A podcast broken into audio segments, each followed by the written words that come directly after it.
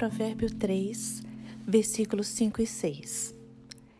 Confie no Senhor de todo o coração, não dependa do seu próprio entendimento. Busque a vontade dele em tudo o que fizer, e ele lhe mostrará o caminho que deve seguir. Irmão, hoje eu venho lhe falar para você escolher confiar em Deus. Escolha confiar em Deus. Entregue seu coração, sua vida ao Senhor.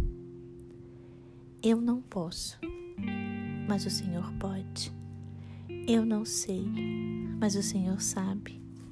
Eu não consigo, mas o Senhor consegue. Confie como uma criança que confia no Pai. Confie numa criança que busca o colo de seu Pai. Nós não conhecemos todas as respostas, não sabemos resolver os problemas. Por isso, confie em Deus. Fique firme na palavra do Senhor.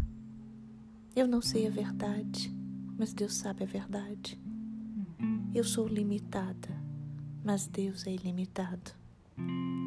Reconheça em todos os caminhos que Deus está lá, que Deus existe porque Ele prometeu que estava conosco todos os dias da nossa vida. Resista à tentação de adorar o problema e ficar pensando só naquele problema todos os dias.